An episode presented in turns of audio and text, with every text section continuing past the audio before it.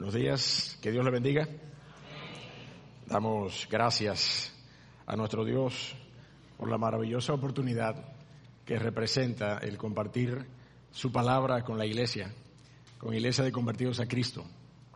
Es un deleite para nosotros, siempre lo es, un deleite estar aquí y agradezco a los pastores la confianza y la invitación que nos extienden eh, de tiempo en tiempo. Para nosotros es un placer estar con ustedes, mis hermanos, y hablar del Evangelio, hablar de su palabra como lo que es una historia de amor. ¿Usted sabía que el Evangelio es eso, una historia de amor?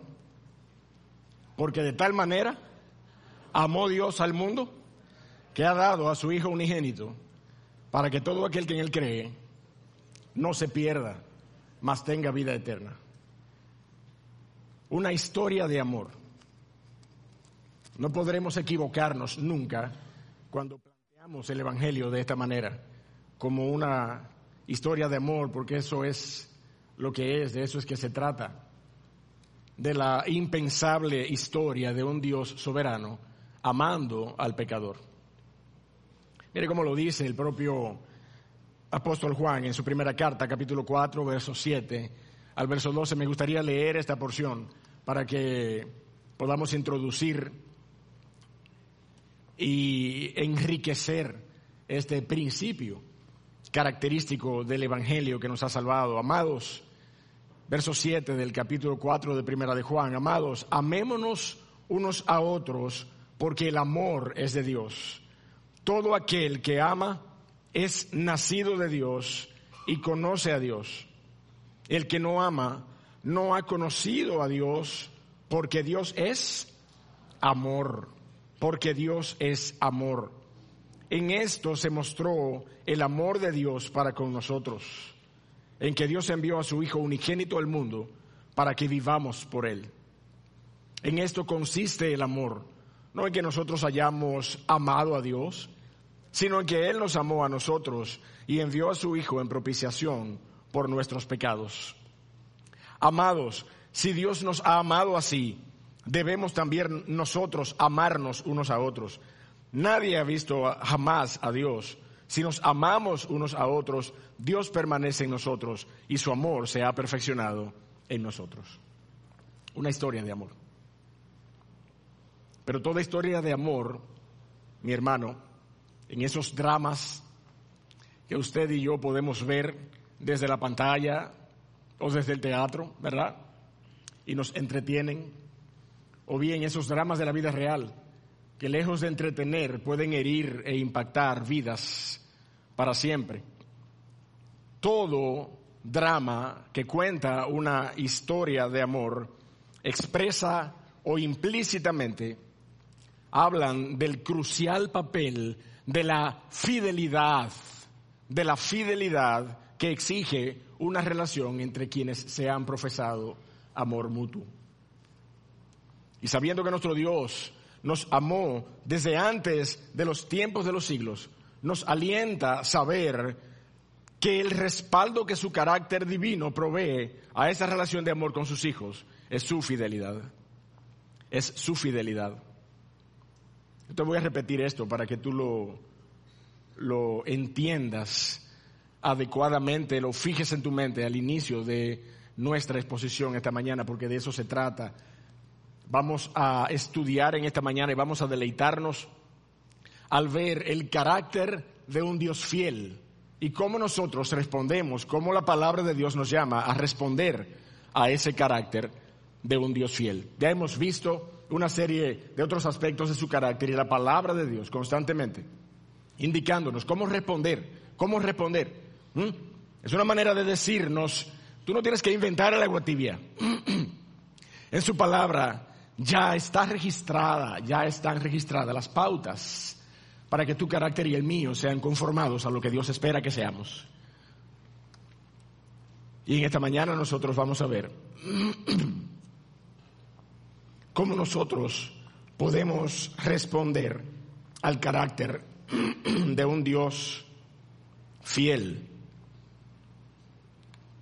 yo te voy a repetir la declaración que compartí hace un segundo contigo. El respaldo de su carácter, el respaldo que su carácter divino provee a esa relación de amor para con sus hijos es su fidelidad, su fidelidad. Así que vamos a leer, mi amado hermano, juntos esa porción del Salmo 119 que encontramos en el verso 89 hasta el verso 96. 189 hasta el verso 119, verso 89 al verso 96. Esa es una porción del Salmo 119, un salmo extenso. De hecho, el capítulo más largo de la Biblia. Pero vamos a circunscribirnos a una porción en esta mañana, desde los versos 89 hasta el verso 97, de manera que podamos encontrar allí las pautas suficientes para nosotros responder al, carácter de un Dios fiel.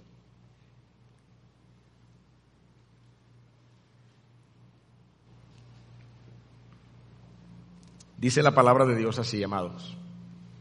Para siempre, leo en el verso 89, para siempre, oh Jehová, permanece tu palabra en los cielos. De generación en generación es tu fidelidad. Tú afirmaste la tierra y subsiste. Por tu ordenación subsisten todas las cosas hasta hoy pues todas ellas te sirven. Si tu ley no hubiese sido mi delicia, ya en mi aflicción hubiera perecido. Nunca jamás me olvidaré de tus mandamientos, porque con ellos me has vivificado. Tuyo soy yo, sálvame, porque he buscado tus mandamientos. Los impíos me han aguardado para destruirme, mas yo consideraré tus testimonios. A toda perfección he visto fin amplio sobremanera es tu mandamiento. En esta porción de la palabra de Dios, nosotros vamos a encontrar suficiente respuesta para nosotros deleitarnos en la fidelidad, en la fidelidad que Dios ha manifestado a través de las generaciones en su palabra. Y es nuestra responsabilidad, mi amado hermano, acercarnos a esa su palabra en esta mañana para nosotros ver esas pautas y adecuarnos a ellas. De manera que esa es la porción que va a servir de marco para nosotros y vamos a orar en este momento para que podamos introducirnos a ella y ver el detalle de su voluntad perfecta y agradable. Padre Dios del cielo, Dios de la gloria, nos ponemos, oh Señor, en tus manos, nos disponemos a predicar tu palabra, pero Señor, estamos en tus manos, estamos en tus manos, oh Señor. Habla a la iglesia en esta mañana por medio de este siervo inútil e insuficiente. Toma, oh Señor, control de mi salud en este momento, de mi garganta, Señor, y ayúdanos a exponer tu palabra. Que sea tu palabra, oh Señor, suficiente para que nosotros seamos edificados. En el nombre de Cristo Jesús. Amén. Dios se ha revelado, mi amado hermano, como un esposo amante que no despreciará para siempre a Israel. Y Dios ha revelado a Cristo como ese esposo, como ese modelo de esposo a seguir de Efesios capítulo 5. Pero la realidad, mi amado hermano, es que Dios no es fiel a nosotros, sino que Él es inherente fiel, inherentemente fiel a su carácter. Y por consecuencia, entonces nosotros recibimos el beneficio de su fidelidad.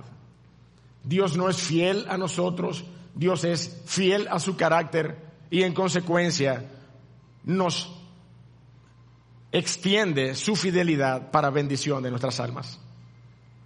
Yo quisiera que, tú y yo recordáramos esa equivalencia particular cuando a ti y a mí, varón de Dios, en esta mañana a ti te hablo, esposo. Tú y yo en algún momento le hemos dicho a nuestras esposas, yo te soy fiel, sí, porque te amo. Pero la garantía de que yo te siga siendo fiel es que yo le sea fiel a Cristo, ¿sí o no? Esa es la garantía y, le hemos dicho muchas veces a nuestras esposas. Y esta es la equivalencia que nos ayuda a entender que Dios no es fiel a nosotros, Dios es fiel a su carácter, Dios es fiel, Dios, es, Dios tiene un carácter inherentemente fiel Y esa fidelidad a su carácter es la que nos garantiza ser bendecidos por medio de su fidelidad. Dios es fiel, pero eso no significa que nosotros seamos los objetos eternos de su lealtad. Él es Dios, no nosotros. Él es fiel a su carácter, intrínsecamente. Salmos 89, verso 31 lo plantea de esta manera. Si profanaren mis estatutos, el salmista eh, escribiendo acerca de la fidelidad de Dios, un salmo maravilloso que también nos habla extensamente acerca de esa fidelidad de nuestro Dios. Si profanaren mis estatutos y no guardaren mis mandamientos, entonces castigaré con vara su rebelión y con azotes sus iniquidades. Pero mira la fidelidad manifiesta de nuestro Dios, verso 33. Mas no quitaré de él mi misericordia, ni falsearé mi verdad. No olvidaré mi pacto, ni mudaré lo que ha salido de mis labios. ¿Tú te das cuenta que Dios es fiel a lo que él ha hablado? Dios es fiel a sus pactos, Dios es fiel a su carácter, Dios es fiel a lo que él ha establecido. Y esa es la garantía de que nosotros seamos bendecidos por su fidelidad. No olvidaré mi pacto, ni mudaré lo que ha salido de mis labios. Una vez he jurado por mi santidad, por mi santidad. ¿Cuántas veces lo hemos dicho, mi amado? Dios no tiene un compromiso con nosotros. Dios tiene un compromiso con su palabra, Dios tiene un compromiso con su santidad. He jurado por mi santidad y no mentiré a David. Por tanto, mi hermano, circunscribir, oiga esto, circunscribir, limitar la fidelidad de Dios a sus afectos por su creación no es suficiente ni tampoco es adecuado.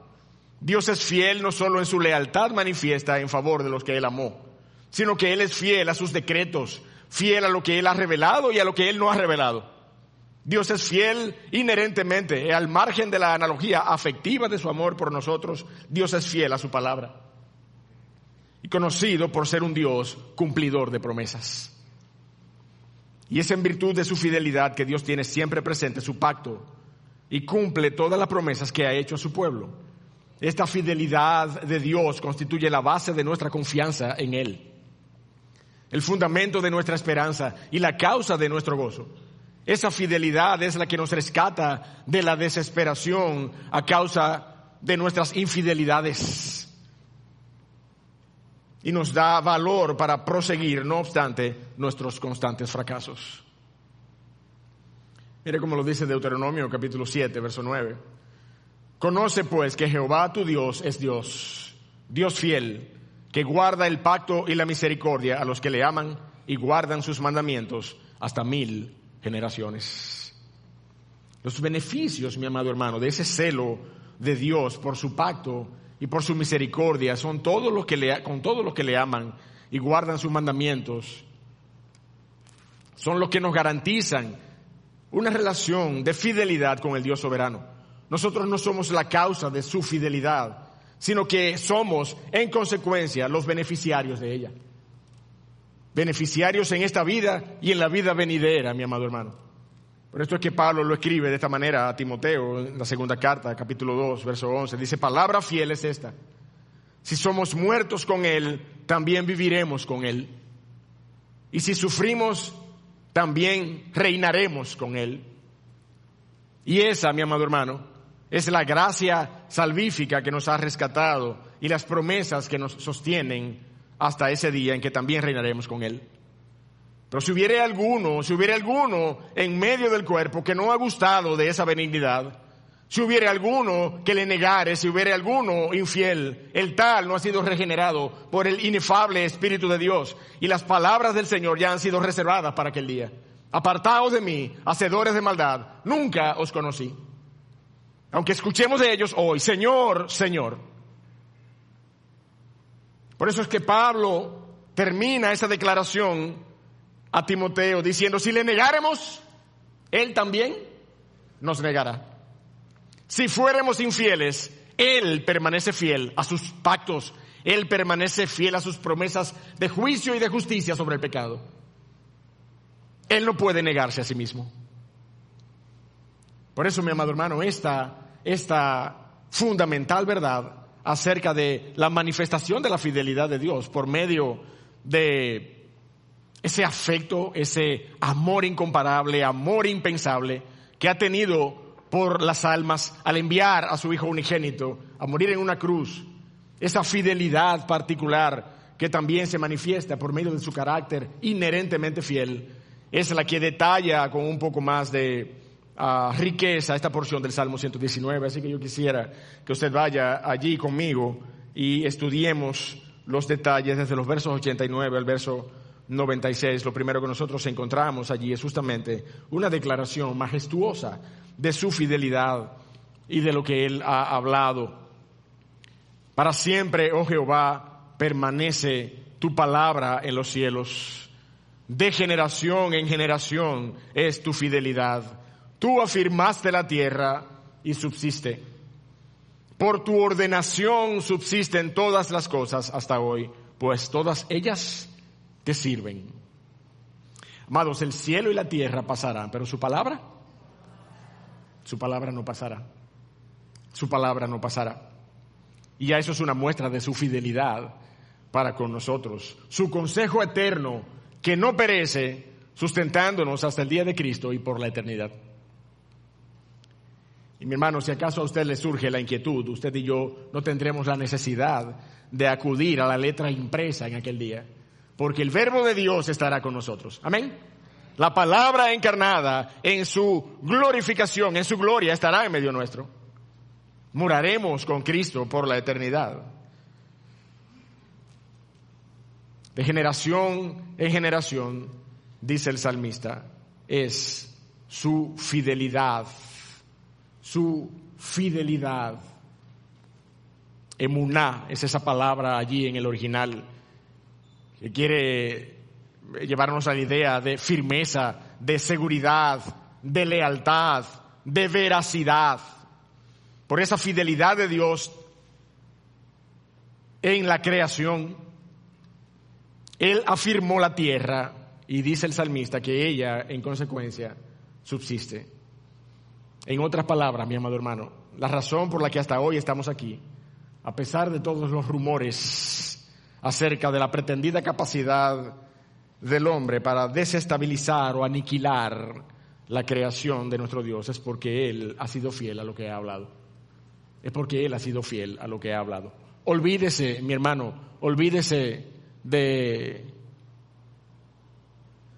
el submarino ese que anda por ahí, que, eh, eh, eh, sí, el, submarino que tiene, óigame cómo le dicen, la bomba del apocalipsis. Olvídese de eso, mi hermano, pueden tirar 50 bombas y lo que Dios ha hablado no será conmovido. No será conmovido. Dios ha hablado y por su palabra todas las cosas subsisten. No quiere decir que no la vayan a tirar, pueden tirarla. Pero olvídese de eso, mi hermano. Dios ha hablado y por esa fidelidad de sus declaraciones, por esa fidelidad y contundencia de sus decretos, todas las cosas subsisten. Eso es lo que estamos leyendo en el Salmo, mi hermano. Para siempre, oh Jehová, permanece tu palabra en los cielos, de generación en generación es tu fidelidad. Tú afirmaste la tierra y ella subsiste por tu ordenación, de nuevo, subsisten todas las cosas hasta hoy. Y todas ellas, mi amado, dice la palabra de Dios, te sirven. Todas las cosas sirven al propósito de Dios. Todas las cosas, mi amado hermano. De manera que una primera demanda ante su fidelidad de generación en generación es que usted y yo podamos tener paz hoy en nuestros corazones que usted y yo podamos tener paz hoy en nuestros corazones. Y no es solamente que podemos tener paz en nuestros corazones, sino que somos instruidos por la palabra de Dios para tener paz en nuestros corazones. Es un mandato si queremos responder apropiadamente al carácter de un Dios fiel, guardador, que cumple sus pactos para con sus hijos. Y la palabra de Dios tiene esa capacidad. La palabra de Dios tiene la capacidad de instruir un afecto en nuestros corazones. Ah, pero ¿cómo va a ser que tú me vas a decir que tengo que estar contento? Porque eso es una cosa que nace de mí. La palabra de Dios dice, regocijaos. Un mandato. Y otra vez digo, regocijaos. Una instrucción, mi hermano. La palabra de Dios es la única que tiene esa capacidad de instruir, de ordenar un afecto en nuestros corazones, porque ella es la que lo produce. Ella es la que lo produce. El Espíritu de Dios, obrando a través de su palabra, a través de su consejo eterno, es la que produce en nuestros corazones el que podamos responder adecuadamente a lo que Dios ha establecido. Y nosotros, mi amado hermano, a causa de esa fidelidad de Dios, que ha hablado y todas las cosas subsisten hasta hoy. Ha hablado y todas las cosas subsisten hasta hoy. Hasta el tiempo en que Dios lo determine. Ese día, mi amado hermano, podrán tomarse todas las precauciones y previsiones habidas y por haber que la ciencia quiera tomar. Por ahí anda un sol, un sol artificial. Yo no sé qué es lo que pretenden. Que cuando el sol se oscurezca, entonces los chinos salgan con su sol artificial para alumbrar la humanidad. Yo no entiendo. El día que el Dios de los cielos establezca, mire, un resumen de todas las cosas y de la historia y que su plan redentor venga a término, óigame mi hermano, nada lo detendrá, nada lo detendrá hasta ese día. Y mientras tanto, todas las cosas subsisten, mi amado, por la fidelidad de su palabra. Él ha ordenado sus estatutos, dice la porción. Y por eso la segunda demanda en relación a esa fidelidad que Él ha mostrado para poner orden por su palabra sobre todas las cosas es que nosotros seamos fieles a su palabra. Que nosotros seamos fieles a su palabra. Su palabra ha sido revelada para que le conozcamos y para que le seamos fieles a través de ser fieles a su palabra, a lo que Él ha decretado en sus estatutos. Usted y yo no podemos pretender serle fiel a Dios marginando su palabra. Por eso que te tiene hoy tantos pseudo cristianos, so-called Christians, que dicen ser cristianos pero apoyan las ideologías de género. Que dicen ser cristianos pero apoyan el aborto. Porque marginan lo que él ha declarado en su palabra y pretenden agradar a un Dios de una manera mística, de una manera al margen de su palabra. Y mi amado, usted y yo no podemos ser fieles a Dios si no somos fieles a su palabra. Esa es la segunda demanda que nosotros encontramos. Es necesario, mi amado hermano, que nosotros seamos fieles a Dios por medio de ser fieles a lo que Él ha declarado. Su palabra nos ha sido revelada, inspirada por Dios, útil, viva y eficaz, más cortante que toda espada de dos filos verdadera y no puede ser quebrantada sin que hayan consecuencias en nuestras vidas. Ella es dulce, es un bálsamo, es lámpara a nuestros pies y lumbrera a nuestro camino. Es pura y por ella somos santificados. Si usted y yo no somos capaces de responder al carácter de un Dios fiel, siendo fiel a su maravillosa palabra revelada, usted no ha gustado de la benignidad del Señor. Usted no ha gustado de la benignidad del Señor. Óigame que se lo digo. Y no se lo digo yo. Mire, vaya conmigo a Primera de Pedro, por favor. Primera de Pedro, capítulo número 2. Don't take it from me, como dicen los gringos. Vamos a ver su palabra. Vamos a ver su palabra. Primera de Pedro, capítulo 2, verso 2. Desead como niños recién nacidos, ¿qué cosa? La leche espiritual no adulterada, para que por ella crezcáis para salvación. Y, y óigame qué dice allí. Sí, sí, es que habéis gustado de la benignidad del Señor. De manera, de manera que si tú no eres fiel a su palabra, si tú no gustas de su palabra, si tú pretendes tener una relación mística, pero tú sabes que, es que ese libro es muy anticuado. Es que ese libro ya contiene pautas para una cultura y una, y una cosmovisión que no es la presente, que no es la actual. Si tú pretendes ser fiel a un Dios que demanda fidelidad porque su carácter es fiel. Tú y yo lo seremos, tú y yo lograremos serlo siendo fiel a lo que Él ha decretado en su palabra. De manera, mi hermano, que este primer aspecto de la fidelidad de Dios y cómo nosotros respondemos a ella, que lo vemos, lo podemos ver desde esos versos 89 al 91 es lo que hemos titulado, por su fidelidad no hemos sido aniquilados, no hemos sido consumidos. Por su fidelidad se sustentan el cielo y la tierra, toda la creación de nuestro Dios, se sustenta en su fidelidad. Pero por su fidelidad también nosotros de manera individual no hemos perecido en medio de nuestras aflicciones, mi amado. Mire como dice el verso 92. Si tu ley no hubiese sido mi delicia, yo en mi aflicción, hace rato que yo hubiera perecido. Si tu ley no hubiese sido mi delicia, ya en mi aflicción hubiera perecido. Nunca más me olvidaré de tus mandamientos. Y dígame si esto no es un pacto de fidelidad con nuestro Dios. El salmista está haciendo un pacto de fidelidad con el Dios fiel. Nunca más me olvidaré de tus mandamientos, dice el salmista. Porque con ellos me has vivificado. Tuyo soy yo, tuyo soy yo, yo soy tuyo, sálvame, porque he buscado tus mandamientos. La fidelidad de Dios para con su ley en respuesta a cómo la hemos hecho nuestra delicia, en respuesta a cómo nos hemos deleitado en su palabra, en respuesta a nuestra fidelidad a sus secretos, es lo que ha movido al Dios soberano a sustentarnos en fiel cumplimiento de sus promesas y aún en nuestra aflicción no hemos perecido. En consecuencia, mi amado hermano, podemos decir que por su fidelidad no hemos perecido. Si tu ley no hubiese sido mi delicia, yo en mi aflicción hubiera sido destruido, hubiera sido consumido, hubiera perecido. Y la porción no se refiere, mi amado, a la ley de la cual el Señor Jesucristo nos libró. Amén.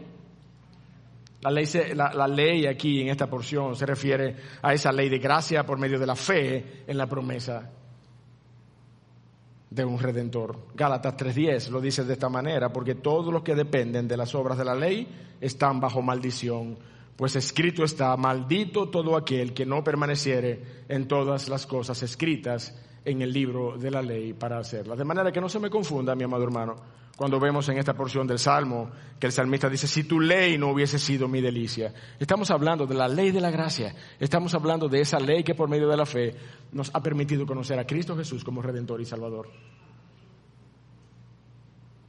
El salmista se goza y al mismo tiempo se compromete en un pacto de fidelidad. Nunca más me olvidaré de tus mandamientos.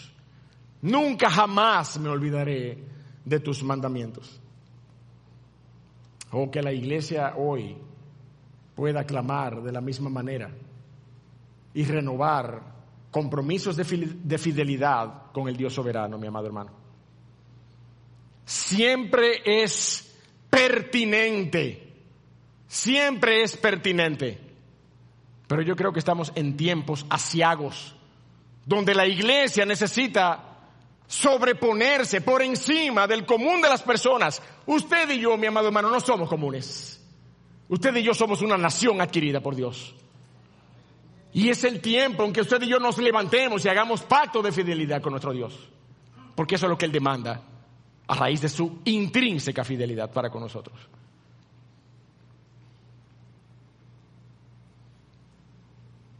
La firme declaración del salmista debe ser la de todo cristiano hoy redimido y adoptado en la familia de la fe. Tuyo soy yo. Me salvaste de la condenación eterna, pero necesito que tu salvación se manifieste día a día en mi vida. Usted y yo no necesitamos que la salvación que, nos, que hemos recibido en Cristo sea constante. Usted y yo vinimos, vinimos a, ser parte de la familia de, la fe, vinimos a ser regenerados por el Espíritu de Dios, vinimos a, a una salvación de manera puntual un día, somos salvos, dice la palabra de Dios. No que seremos salvos. La palabra de Dios dice que somos salvos. Pero usted y yo necesitamos que esa salvación se manifieste en medio de nuestras aflicciones día a día, día a día. Por eso no le parezca extraño que el salmista clame de esta manera. Sálvame, tuyo soy yo, sálvame. Porque he buscado tus mandamientos. Sálvame de las aflicciones que vienen a nuestra mente a causa de los problemas, las ansiedades. Sálvame diariamente del efecto del pecado y de las miserables consecuencias del mismo. Sálvame de la influencia de Satanás en este mundo y sus principados y potestades. Es cierto que él fue derrotado en la cruz del Calvario, pero igual continúa deambulando, mi amado, como león rugiente buscando a quien devorar, ¿sí o no? Sálvame entonces, oh Dios del cielo, de las aflicciones diarias de mi vida. Tuyo soy yo. Solamente podemos clamar de esta manera cuando nuestro Dios es un Dios fiel. Cuando nuestro Dios es un Dios fiel. Y mi amado, en tercer lugar, por su fidelidad no hemos perdido la esperanza. Por su fidelidad no hemos sido aniquilados como humanidad, como creación de nuestro Dios. Él nos ha sustentado hasta hoy. Por su fidelidad nosotros no hemos sido consumidos de manera individual por medio de su fidelidad hemos sido guardados de las aflicciones de este tiempo presente. No hemos perecido por su fidelidad, pero por, su fidelidad de igual manera, mi amado, tampoco hemos perdido la esperanza. Dice el verso 95, los impíos me han aguardado para destruirme, mas yo consideraré tus testimonios. A toda perfección he visto fin, amplio sobremanera es tu mandamiento. Y déjeme decirle que esta forma en la que el salmista concluye esta porción es, una, es un pensamiento un tanto reflexivo. El salmista, ¿verdad?, declara allí en el verso 96, a toda perfección he visto fin. A posiciones encumbradas de los hombres, a manifestaciones nobles y elevadas de la capacidad humana, de la ciencia, de las artes. Dice el salmista, a toda perfección he visto fin. Pero aún en el verso 95, mi hermano, el salmista prefiere reflexionar y considerar los estatutos de su palabra ante la inevitable condición de riesgo, de provocación, de aflicción, de peligros que nos impone este mundo. Pero el salmista termina declarando a toda perfección he visto fin. Y es que todo lo que es de origen humano tiene sus límites, mi amado hermano. Y su final, por más extenso y noble y excelente que sea la manifestación de los dones y las capacidades de nuestro presente siglo. Todas las artes y las ciencias, los lenguajes, las invenciones tienen sus respectivos principios, tienen sus límites y fines, y como vinieron del hombre y se relacionan con el hombre, terminarán con el hombre. Pero su ley, mi amado hermano, su revelación, que es una imagen de su veracidad, de su verdad y de su fidelidad, son excesivamente amplias. Trascienden los límites de la creación y se extienden hasta la eternidad. De manera que por su fidelidad no hemos perdido la esperanza. A pesar de que usted vea que todo va decayendo, de que todo se va destruyendo, que todo eh, eh, se va corroyendo y en este tiempo somos sobrecogidos, somos sobrecogidos por la maldad del hombre.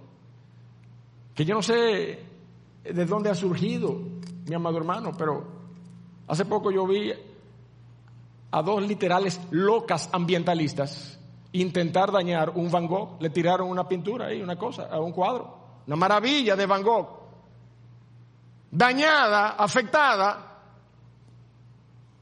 por un, porque sí, porque sí, por un reclamo, por un reclamo particular, de una ideología particular. Y el salmista se hace eco de estas manifestaciones del pecado que quieren destruir lo noble, lo bello, lo hermoso, lo excelso de las capacidades del hombre y de la manifestación de la creación de nuestro Dios. A toda perfección he visto fin, dice el salmista, pero amplio sobremanera es tu mandamiento. En otras palabras, mi amado hermano, todo se puede caer a pedazos, todo se puede destruir, todo, puede al final destruirse y perder su belleza, perder su lozanía, perder su brillo. Pero Dios es fiel. Dios es fiel, sus mandamientos son inamovibles, mi amado hermano, y amplio sobremanera son sus decretos, amplio sobremanera son sus mandamientos. Al final, por su fidelidad, podemos continuar esperando la manifestación de nuestro Señor Jesucristo. A pesar de que toda grandeza humana desaparezca, nuestra esperanza está en Cristo. Mi hermano, quiero concluir esta mañana con una reflexión. El Señor espera que imitemos su fidelidad. Y los escenarios para nuestra mejor imitación de un Dios fiel abundan en nuestra vida de piedad, con nuestros cónyuges, con nuestros hijos, con nuestras familias, con nuestros deudores, con nuestros acreedores, en nuestros lugares de trabajo, aún en los ministerios en los que el Señor nos ha colocado para servirle. Allí, mi amado hermano, el Señor espera que tú le seas fiel. Allí el Señor espera que tú seas fiel. Por sobre todas las cosas, mi amado hermano, seamos fieles a lo que Él ha hablado en su palabra. Porque ese es el medio soberano por el cual Dios ha manifestado su fidelidad por los siglos. Y su demanda es que seamos fieles a lo que Él ha hablado. Y por eso es que usted y yo, con gozo, podemos, podemos cantar, oh, tu fidelidad. ¿Usted se acuerda de ese himno? Oh, tu fidelidad. ¿Usted se acuerda? Maravilloso himno. Maravilloso himno. Cada momento la veo en mí. Nada me falta, pues todo provees. Grande, Señor, es tu fidelidad.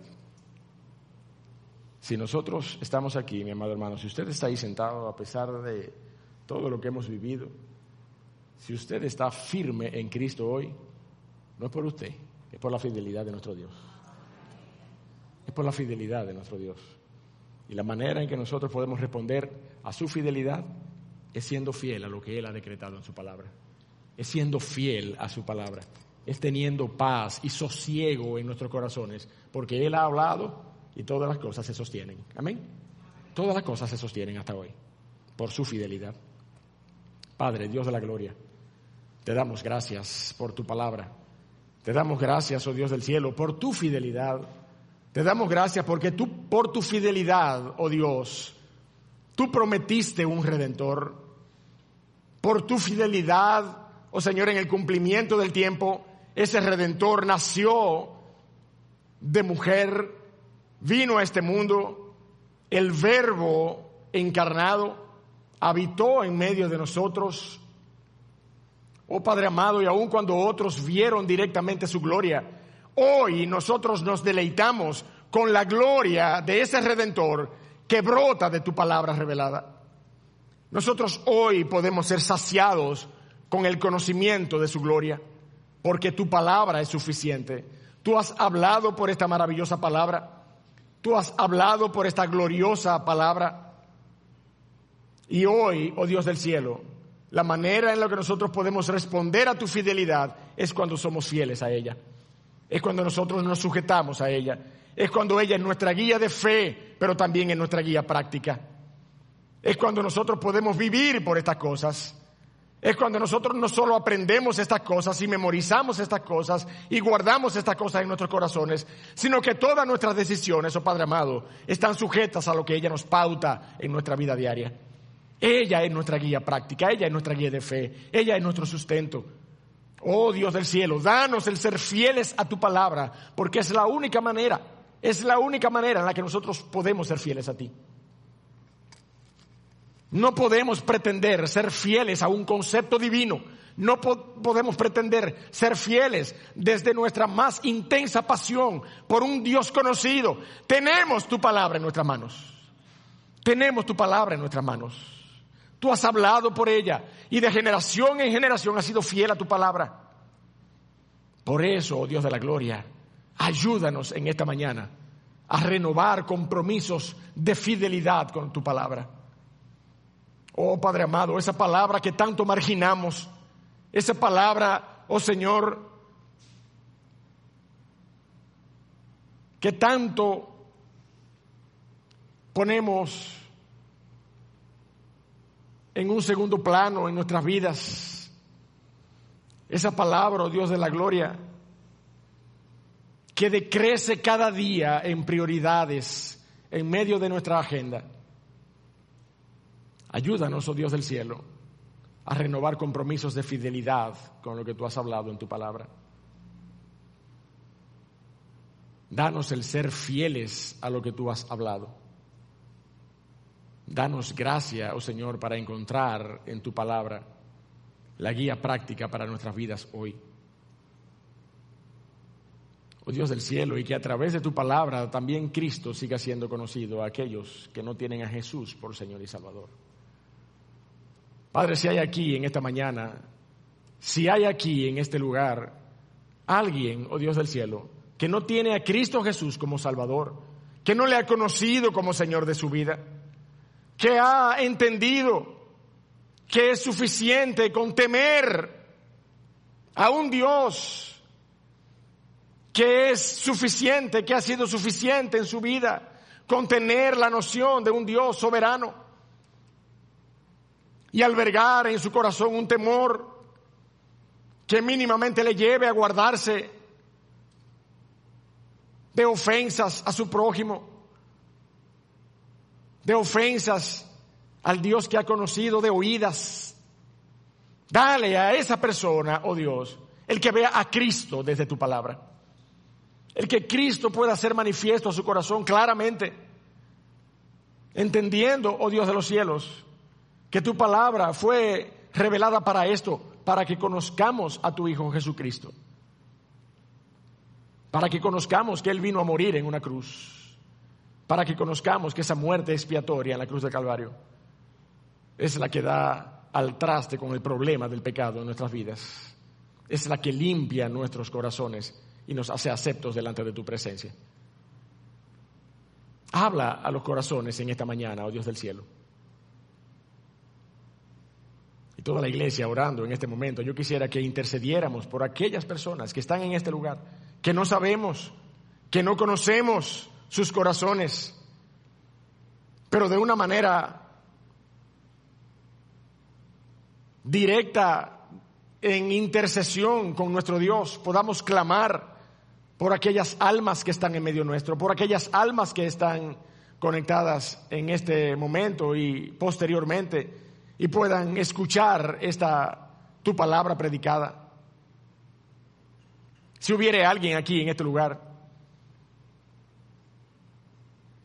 que no tiene garantías, que no tiene seguridad en su corazón de que tiene una relación con el Dios fiel, el Dios soberano, el Dios de la creación, si hay alguien aquí en este lugar que no está seguro de a dónde pasará la eternidad si la muerte le sobrecoge hoy,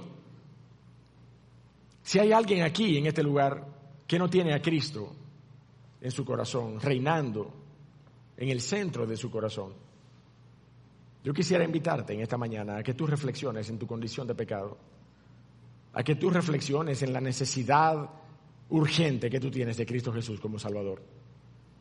Y que tú puedas orar al Padre y que tú puedas decirle en tus palabras, Dios del cielo, heme aquí. Mira mi corazón, toma mi corazón, oh Dios. Yo conozco que soy pecador, que soy pecadora. Mira mi corazón, Dios del cielo. Yo desconozco tantas cosas, pero conozco que necesito de Cristo. En esta mañana oh Dios, yo reconozco mi pecado y yo quiero que tú me recibas como un hijo tuyo, como una hija tuya. Ora de esta manera, ora de esta manera, con tus palabras. Parte de esta idea para que tú te dirijas al Padre, porque yo no puedo interceder para salvación de tu alma. Tú tienes que presentarte delante de Dios y clamar para que Él perdone tu pecado. porque sabemos que Dios no oye a los pecadores. Pero si alguno es temeroso de Dios y hace su voluntad, a ese oye. Y la voluntad expresa de nuestro Dios es que podamos ver a Cristo y viéndole podamos creer y tener vida eterna. Si tú estás aquí en esta mañana, haz la voluntad de Dios. Mira a Cristo como Señor y Salvador. Y deposita tu confianza en Él para salvación y vida eterna.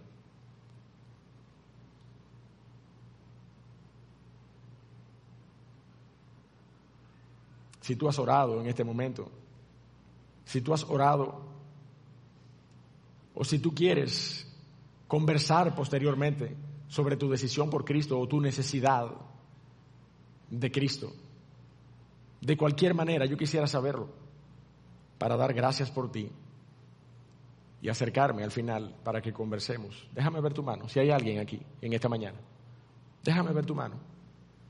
Donde tú puedas indicarme, pastor, yo, yo necesito de Cristo, yo quiero aceptar a Cristo Jesús como Salvador. ¿Hay alguien así en este lugar? ¿Hay alguien que en este lugar pueda decir, yo sé que necesito de Cristo? Yo quiero que tú me pongas atención en este momento. No abras los ojos, iglesia. Mantente orando, por favor, con la cabeza baja. Pero si tú estás aquí sin Cristo, yo te invito a que tú levantes tu mano en certidumbre y en confianza y me digas, pastor, yo sé que necesito de Cristo, pero yo no estoy listo en este momento. Yo quisiera hablar, yo quisiera que alguien me explique más. ¿Hay alguien así? ¿Hay alguien así en esta mañana? Amén, gloria a Dios. Gloria a Dios. ¿Hay alguien más que diga, pastor, yo no, esta mano no es aceptando a Cristo, pero yo quiero que alguien se acerque a mí en esta mañana y me explique. ¿Hay alguien así? ¿Hay alguien más así?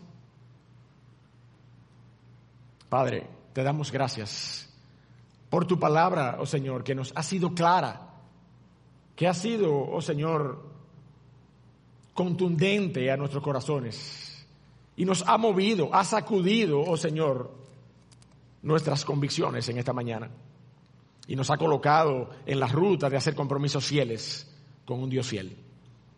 A ti, oh Dios de la gloria, a ti clamamos en esta mañana y te bendecimos y te rogamos que tú nos des gracia, que tú nos des de tu palabra para explicar a los corazones, explicar a Cristo a los corazones. Y que aquella alma que necesite de Cristo pueda ver a Cristo para salvación. Dios de la gloria, Engrandece tu nombre en medio de nosotros en esta mañana. Por Cristo Jesús te lo pedimos. Amén. Que Dios les bendiga, mis hermanos.